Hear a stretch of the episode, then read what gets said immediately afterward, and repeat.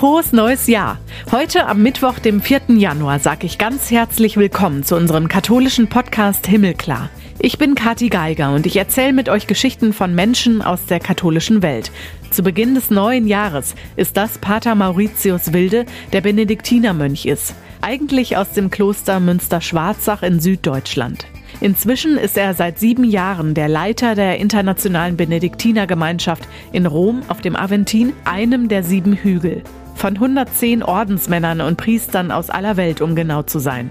Pater Mauritius bekommt in Rom das Verhältnis der katholischen Kirche in Deutschland zum Vatikan in Sachen synodaler Weg mit und wir sprechen darüber, wie er es einschätzt. Ich bin eigentlich genau sozusagen da an der Kreuzung, weil ich Deutscher bin und mit Deutschland fühle, der deutschen Kirche, und gleichzeitig aber in Rom lebe und natürlich auch Kontakte hier im, in Rom habe. Das ist manchmal gar nicht so leicht. Also man spürt diese Spannung, ich spüre die geradezu in mir selber. Pater Mauritius findet übrigens, man müsste mehr miteinander reden. Wir haben kurz vorm Jahreswechsel miteinander gesprochen, da war der frühere Papst Benedikt XVI. noch nicht gestorben. Er verrät uns später, dass man bei ihm am internationalen Studienhaus St. Anselmo eine grandiose Sicht aufs Feuerwerk an Silvester hat, oben vom Aventin.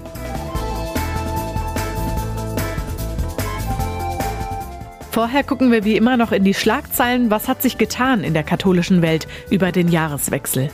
Am Silvestermorgen um kurz nach halb zehn ist der emeritierte Papst Benedikt XVI. im Alter von 95 Jahren gestorben. Dass er nach acht Jahren als Pontifex 2013 auf das Papstamt verzichtet hat, war eine Überraschung. Das war historisch und ein ungewöhnlicher Schritt, weil es den freiwilligen Rückzug eines Papstes seit Jahrhunderten nicht mehr gegeben hatte und sowieso vermutlich erst das zweite Mal. Seitdem hat er zurückgezogen im Vatikan gelebt. Am Montag wurde sein Leichnam im Petersdom in Rom aufgebahrt. Da können Gläubige Abschied von ihm nehmen. Am Donnerstag wird es einen Trauergottesdienst auf dem Petersplatz geben und anschließend wird der Papst Emeritus im Petersdom beigesetzt. Da beerdigt dann ein amtierender Papst seinen zurückgetretenen Vorgänger. Das gab's so auch noch nie. Es gibt eine Anweisung, die Glocken in allen katholischen Kirchen der 27 Bistümer in Deutschland zu läuten und zur Trauerbeflaggung an den Kirchengebäuden. Er war der erste Papst aus Deutschland seit rund 500 Jahren. Mit seiner Wahl 2005 wurde aus Kardinal Josef Ratzinger Papst Benedikt XVI. Das ehemalige Oberhaupt der katholischen Kirche war in Bayern geboren, gilt als ganz großer Theologe. Er hinterlässt viele Bücher, Aufsätze, Predigten und Enzykliken.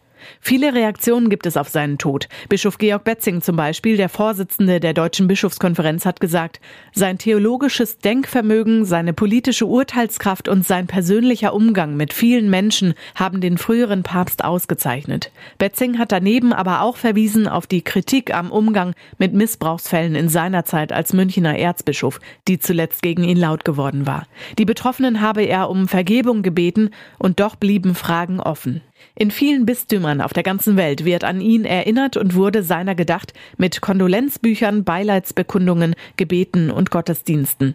Wir erinnern uns an Wir sind Papst zu seiner Wahl, nachdem weißer Rauch aufgestiegen war, und an den Weltjugendtag 2005, als Benedikt in Köln war. Erst kurz vorher war Johannes Paul II. gestorben. Man kennt ihn ja eigentlich auch nicht ohne Georg Genswein an seiner Seite, seit 2002 sein persönlicher Assistent.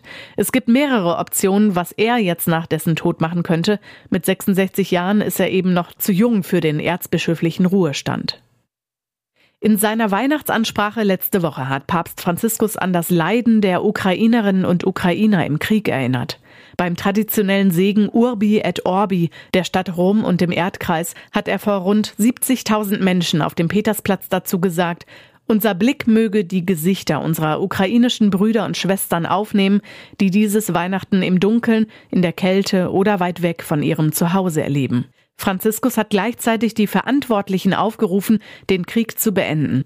Gott möge den Verstand jener erleuchten, die die Macht haben, die Waffen zum Schweigen zu bringen und diesem sinnlosen Krieg ein sofortiges Ende zu setzen, waren seine Worte. Auch andere Konflikte und Kriegsherde in der Welt hat er angesprochen und sie als Schauplätze eines dritten Weltkriegs bezeichnet.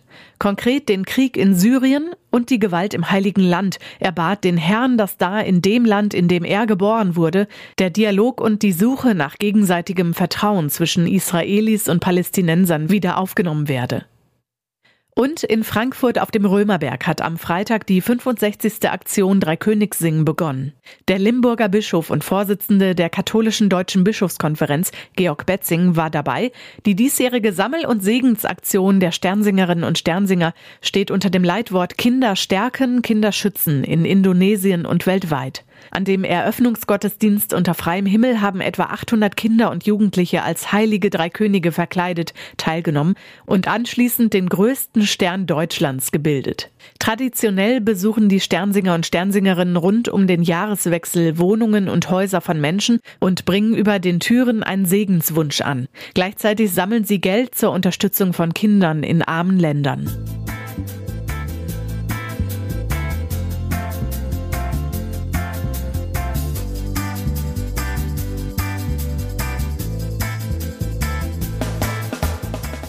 Heute spreche ich mit Pater Mauritius Wilde. Er ist Prior der Abtei Sant Anselmo in Rom, also auf dem Aventin, auf dem Hügel und dadurch auch Generalprokurator der Internationalen Benediktiner Föderation. Schönen guten Tag. Hallo, hallo Frau Geiger. Schön, dass Sie im Himmelklar-Podcast zu Gast sind, dass wir mit Ihnen sprechen können. Wir können uns, glaube ich, relativ wenig bisher vorstellen, was Sie in Rom machen, was da Ihre Aufgaben sind. Vielleicht können Sie erklären, was ein Prior in der Primatialabtei Sant'Anselmo so macht. Ja, gerne. Ja, erstmal liebe Grüße hier aus Rom. Hier ist der Himmel tatsächlich klar momentan. ähm, ist recht sogar ein bisschen ungewöhnlich warm auch momentan. Ja, was macht ein, ein Prior hier in Sant'Anselmo? Übrigens, dieser Name Primatialabtei, der kommt von dem Abt Primas, der hier seinen Sitz hat. Das ist der höchste Repräsentant des Benediktinerordens. Und gleichzeitig neben seiner Kurie gibt es hier eben eine Gemeinschaft von momentan 110 Mönchen. Die meisten von denen sind Mönche, andere sind auch Weltpriester und andere Ordensleute, die hier leben auf dem Aventin in Sant'Anselmo. Und die leben in dem sogenannten Colle, Collegio Sant'Anselmo. Und für das bin ich zuständig. Ich bin der Prior, das heißt, ich bin der Leiter dieser Gemeinschaft. Und meine Aufgabe ist sozusagen, dass es all diesen Männern gut geht und dass sie auf ihrem geistlichen Weg vorankommen. Dazu gehört ja unter anderem auch eine Hochschule, also die Universität der Benediktiner sozusagen. Werden da alle ausgebildet und studieren da alle Benediktiner, die was werden wollen? Äh, nein, das ist zwar die vom Benediktinerorden, von den vielen Benediktinerklöstern finanzierte Hochschule hier in Rom, aber natürlich ist jeder Abt vor Ort frei, seine Studenten hinzuschicken, wohin er will. Übrigens ist es so, dass ich damals äh, in den 80er Jahren mein Freijahr in St. Anselmo machen wollte und mein Abt mir das damals nicht erlaubt hat. ähm, ja, und es ist auch nicht so, dass sozusagen hier St. Anselmo wie sozusagen die Elite-Universität des, des Ordens wäre, sondern es ist eine ganz bunte Mischung von Mönchen aus momentan 41 Ländern, die eben von ihren Äbten hierher geschickt werden, um entweder grundständig Philosophie, Theologie zu studieren oder auch sich zu spezialisieren in einem theologischen Fach. Sie selber haben einen Zwischenstopp in den USA gemacht. Ihre Heimat ist aber, oder eine Ihrer Heimaten kann man sagen, ist in Deutschland. Kloster Münster-Schwarzach in der Abtei. Wie viel Münster-Schwarzach steckt noch in Ihnen? Wie viel haben Sie mitgenommen nach Rom? Naja, also das Ganze. Denn Münster-Schwarzach war das Kloster, in das ich eingetreten bin, 1985. Und zur Gemeinschaft von Münster-Schwarzach gehöre ich. Da habe ich meine Professe abgelegt. Wir haben ja als Benediktiner die Profess der Stabilität. Und hier jetzt in St. Anselmo bin ich sozusagen nur ausgeliehen und werde auch irgendwann wieder nach Münster-Schwarzach, so Gott will, zurückkehren. Und mein Ausflug in Anführungsstrichen in die USA, das waren sechs Jahre, war ich dort Prior in unserem Kloster in Schuyler, Nebraska. Diese Gemeinschaft dort ist ein Priorat von Münster-Schwarzach. Das heißt also, ich bin innerhalb derselben Gemeinschaft von Münster-Schwarzach da sozusagen nur auf dem anderen Kontinent gewesen. Aber insofern steckt Münster-Schwarzach ganz in mir, auch natürlich einfach von der Prägung her, weil ich dort das Noviziat genossen habe, als zeitlicher Professor gelebt habe, in Würzburg studiert habe, ähm, 25 Jahre dort gelebt habe und die Spiritualität sozusagen, die ich dort äh, geschenkt bekommen habe, die in mir ist. Insofern äh, ist Münster-Schwarzach ganz präsent. Und Heimat und Verbundenheit, in die Sie dann wieder zurückkehren werden. Haben Sie auch zu Weihnachten mit Ihren Mitbrüdern in Münster-Schwarzach Kontakt gehabt? Jetzt haben wir die Weihnachtsfeiertage gerade hinter uns. Genau, also wir, wir schreiben uns immer. Ich schreibe einzelne Mitbrüder, die schreiben mir zurück. Ähm, und da ist immer, gerade an Weihnachten und an Ostern natürlich in, in enger Kontakt. Aber ich fahre auch zwischendurch im Jahr mal hin. Ähm, also das ist ein reger Austausch. Und in Ihrer Gemeinschaft der Benediktiner, wie haben Sie Weihnachten gefeiert?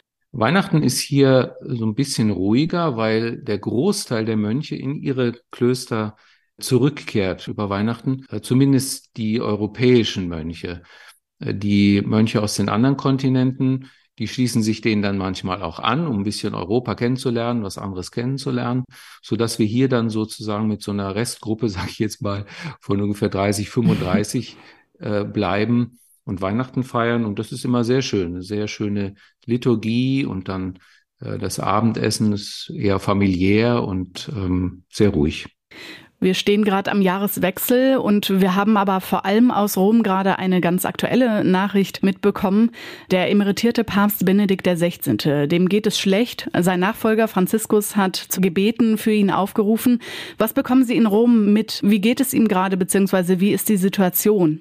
Äh, natürlich weiß ich auch nichts anderes oder Neues als das, was sozusagen aktuell äh, vom Vatikan und aus den Kreisen des Heiligen Stuhles so verlautbart wird. Es scheint ja so zu sein, dass das Leben äh, von Papst Emeritus Benedikt so jetzt langsam zu Ende geht.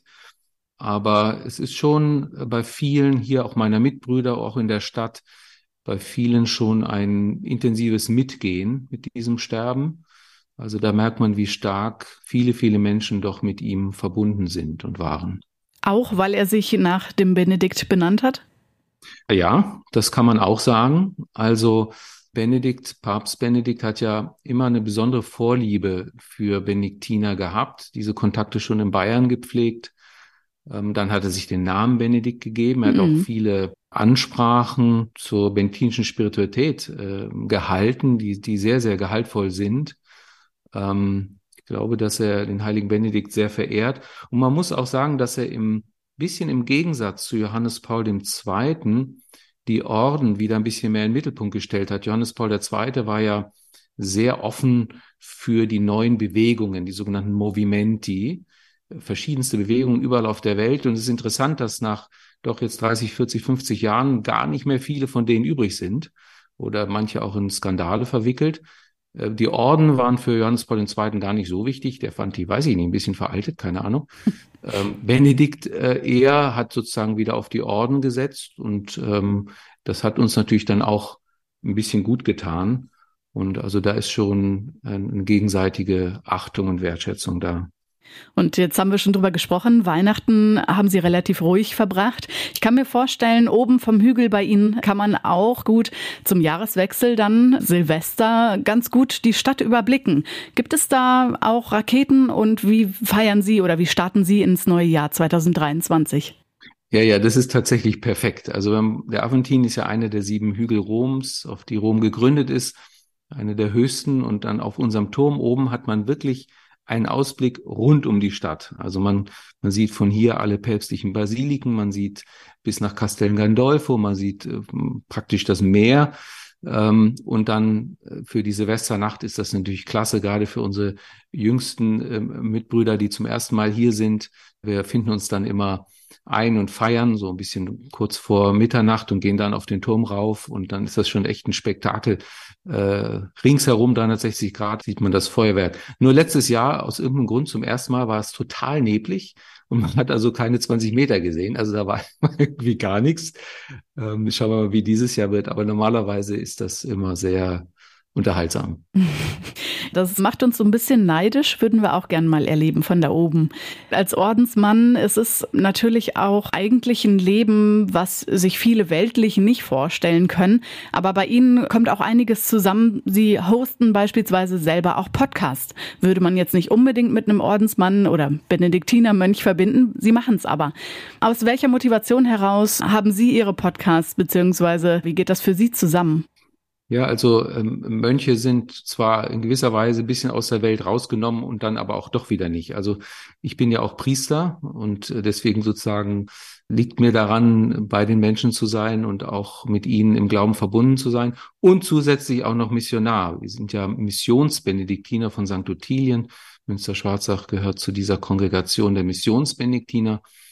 Insofern der Aspekt, dass man zum einen wartet, bis Menschen kommen, die sich für Spiritualität, Glauben, Sinn des Lebens interessieren. Das ist der eine Aspekt. Der andere Aspekt ist aber, dass wir auch von uns aus mal einen Schritt auch rausmachen, uns zeigen und ähm, versuchen, Brücken zu bauen ähm, von unserer Tradition in die aktuelle Zeit hinein. Und da ist natürlich die Podcasts, äh, ich habe auch einen Blog, das sind natürlich super Mittel, wie man relativ, äh, sagen wir mal, kostengünstig auch äh, doch Menschen erreichen kann. Wenn Sie da mit Menschen sprechen, wie kommen Sie da ins Gespräch? Ist das für Sie Mission? Ist das sehr vertraut? Ist das Berufung? Also momentan habe ich eigentlich sind sozusagen drei Formate am Laufen. Das eine ist discerninghearts.com. Das ist eine Amerikanerin, Chris McGregor, die äh, dieses äh, Portal betreibt. Und das ist praktisch so, wie wir jetzt uns unterhalten, nur auf Englisch, ähm, unterhalten wir uns dann über den Glauben. Die Themen, die ich anspreche, sind meistens natürlich eher aus der benediktinischen Perspektive, aber nicht nur. Mhm. Das sind einfach Gespräche. Und ähm, die Podcasts, das Gute daran ist ja, dass man im Zuhören fast konzentrierter ist und innerlicher gehen kann und tiefer gehen kann, als im Zuhören und zu sehen. Insofern schätze ich die Podcasts unglaublich. Der andere Kanal ist mein Blog, der heißt Wild Monk, so wie mein Nachname Wilde Monk. Und da versuche ich zu kommunizieren, noch spezieller aus der monastischen Perspektive, was ich so erlebe und erfahre als Mönch. Und momentan haben wir in der Diözese Hildesheim, ich bin eigentlich Hildesheimer von Geburt, feiern wir das Godehard-Jahr. Bischof Godehard war Bischof dort, Heiliger und eben auch Benediktiner-Abt aus Niederalteich. Und da gibt es ein ganzes Jahr und da machen wir so virtuelles Kloster haben wir das genannt. Das ist eine Stunde im Monat, nicht mehr, immer sonntags abends, wo wir über Dinge des heutigen Lebens reden, aus der Perspektive auch von benediktinischer Spiritualität. Und da laden wir dann Gesprächspartner ein, äh, nicht nur eben Ordensleute, sondern auch ähm, Menschen, die mit den Themen, also ich sag mal ein Beispiel. Äh, gestern haben wir ein, ein Gespräch aufgenommen da ging es um Zukunft. Also wie stellen sich Christen eigentlich ihre Zukunft vor? Was erwarten sie da noch? Und da war ein Zukunftsforscher, Serge Enz aus Hannover dabei. Äh, und so kommen ganz interessante Gespräche zustande. Und nach den, sagen wir mal, Personen auf dem Panel können dann nachher später sich alle, die an dem Gespräch sich zugeschaltet haben online, auch noch mitreden. Also da entsteht dann wirklich ein Gespräch. Spannende Tipps kann man sich also jetzt bei Ihnen umschauen. Und äh, umso schöner, dass Sie jetzt bei uns im Podcast auch vorbeischauen. Mhm. Um noch ein bisschen mehr Ihr Leben in Rom kennenzulernen, äh, möchte ich auch gerne noch äh, das internationale Volontariat ansprechen, das man bei Ihnen machen kann. Klosterzeit heißt das. Und man kann zu einem Einsatz zu Ihnen kommen. Welche Aufgaben hat man und wer kann das überhaupt machen? Also die Freiwilligen bei uns, wir haben eigentlich vier Stellen, die kommen aus, aus aller Welt. Momentan haben wir zwei Amerikaner, zwei Deutsche.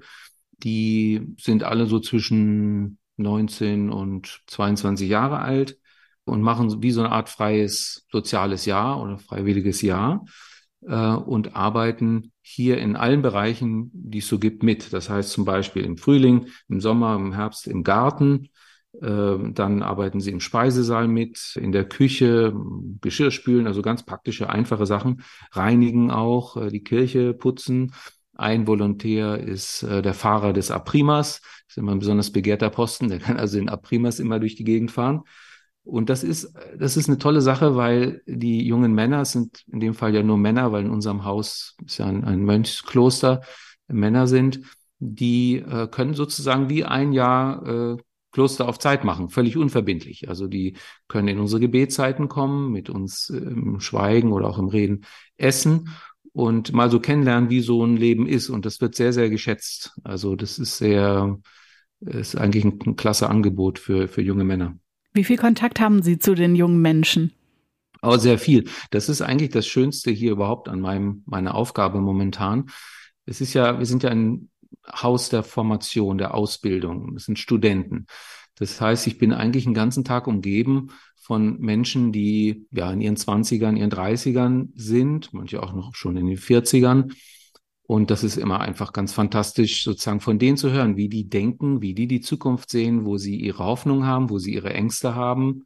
So bleibt man auch selber ein bisschen jung sozusagen, wenn man das äh, haben darf. Ich höre so ein bisschen raus, dass Sie da ganz gerne sind in Rom, zumindest wie Sie uns das so schildern, sich aber auch auf Deutschland wieder freuen. Wir kriegen hier in Deutschland im Moment mit, dass zumindest auf Kirchenebene, kirchenpolitischer Ebene, es nicht ganz so gut läuft zwischen der deutschen katholischen Kirche und dem Vatikan. Immer wieder gibt es eher die Resignation beziehungsweise Rückschläge, was die Reaktionen auf den synodalen Weg sind, den Deutschland jetzt seit über zwei Jahren geht. Kommt Ihnen das in Rom auch so vor? Ja, ja, natürlich. Also ich bin eigentlich genau sozusagen da an der Kreuzung, weil ich Deutscher bin und mit Deutschland fühle, der deutschen Kirche, und gleichzeitig aber in Rom lebe und natürlich auch äh, Kontakte hier im, in Rom habe. Ähm, das ist manchmal gar nicht so leicht. Also man spürt diese Spannung, ich spüre die geradezu in mir selber eigentlich. Was mir da Hoffnung gibt, ist tatsächlich alles, was an Gespräch stattfindet. Also wenn man sich austauscht, wenn man die andere Perspektive hört, ihr zuhört, dann bewegt sich was. Also ich glaube, es war über Jahre vielleicht auch ein bisschen zu wenig Kommunikation zwischen Deutschland und Rom. Ist eine alte Geschichte, ist eine uralte Geschichte. Vielleicht will man ja auch gar nicht so viel Kommunikation. Ist auch okay. Aber wenn es natürlich doch um Gemeinsames geht, dann sollte man auch gemeinsam reden. Dann versteht man sich besser. Also was mir hier hilft, ist, wenn irgendwelche Themen vom synodalen Weg zum Beispiel oder den Diskussionen aus Deutschland aufschlagen, dann äh, frage ich hier meine Mitbrüder aus den anderen Kontinenten, wie sie diese Themen sehen.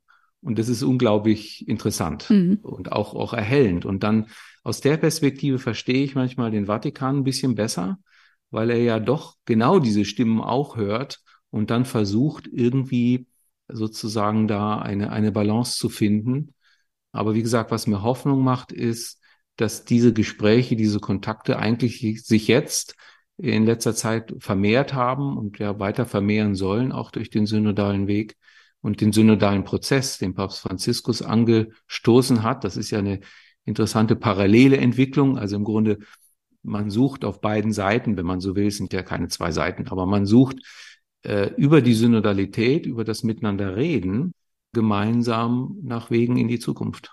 Das heißt, wir bräuchten eigentlich so eine Art Übersetzung und ähm, es könnte also eine Lösung sein oder eigentlich bedeutet Synodal ja auch, dass man gemeinsam geht und dass diese Kommunikation, dieser Austausch da ist. Ist das Ihr Wunsch für das neue Jahr? Ähm, ja, absolut und ich bin mir eigentlich sicher, dass das kommt, sozusagen ähm, weil das der Weg ist, den Papst Franziskus angestoßen hat und aufgestoßen hat. Und es ist ein Mentalitätswechsel, ein Kulturwechsel. Ja, natürlich geht das dann manchmal nicht so schnell, wie wir das uns in Deutschland wünschen. Aber sozusagen die, die Vorzeichen sind anders. Man hört mehr aufeinander mehr zu und, und versucht wirklich gemeinsam Wege zu finden. Und klar, das ist mein Wunsch für, für die ganze katholische Kirche, aber auch für die katholische Kirche in Deutschland. Denn wir können ganz viel profitieren und lernen von der Weltkirche. Die ist, die ist so reich und ähm, es ist gut, mit ihr in Verbindung zu bleiben. Was wünschen Sie sich persönlich fürs neue Jahr? Das wünsche ich mir persönlich. Oder gibt es auch im Leben eines Mönches sowas wie gute Vorsätze, die man irgendwie äh, schmiedet und dann wieder verwerfen muss? Ja, ja. Na gut, das habe ich jahrelang immer wieder mal so versucht. man weiß ja, wie lange die dann sozusagen anhalten. Es gibt schon so, so ein paar Grundbausteine sozusagen, wie man sich so ein Jahr vorstellen kann. Aber eigentlich, nee, also es gibt eigentlich nichts Spezifisches. Ich versuche einfach mein, mein, meine Aufgabe hier gut zu machen, mit den Menschen in Kontakt zu bleiben. Fällt mir jetzt eigentlich nichts Spezifisches ein, wo ich sagen würde, das wünsche ich mir unbedingt oder so.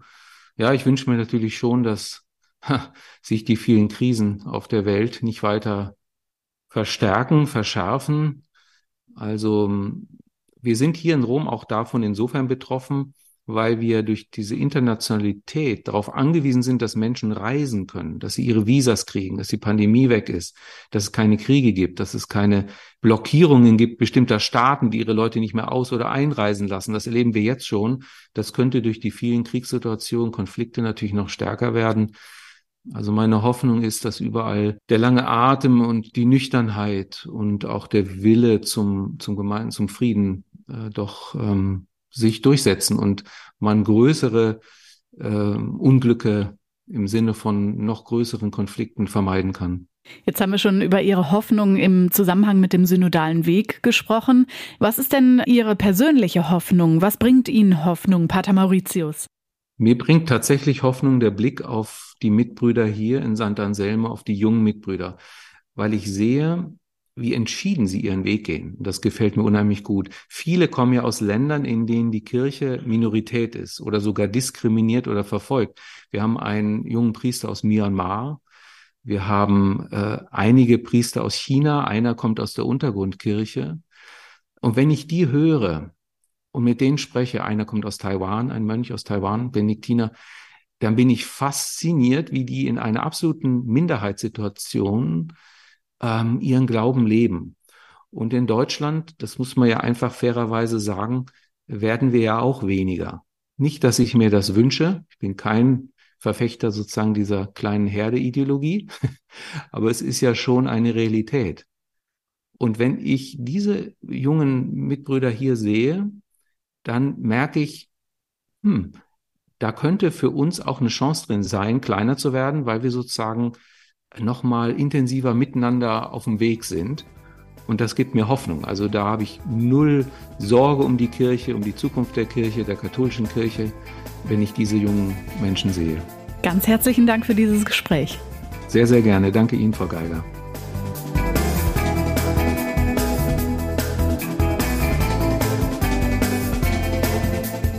180 Folgen gibt's inzwischen vom Himmelklar Podcast, findet ihr auf allen Plattformen, wo ihr auch sonst Podcasts hört.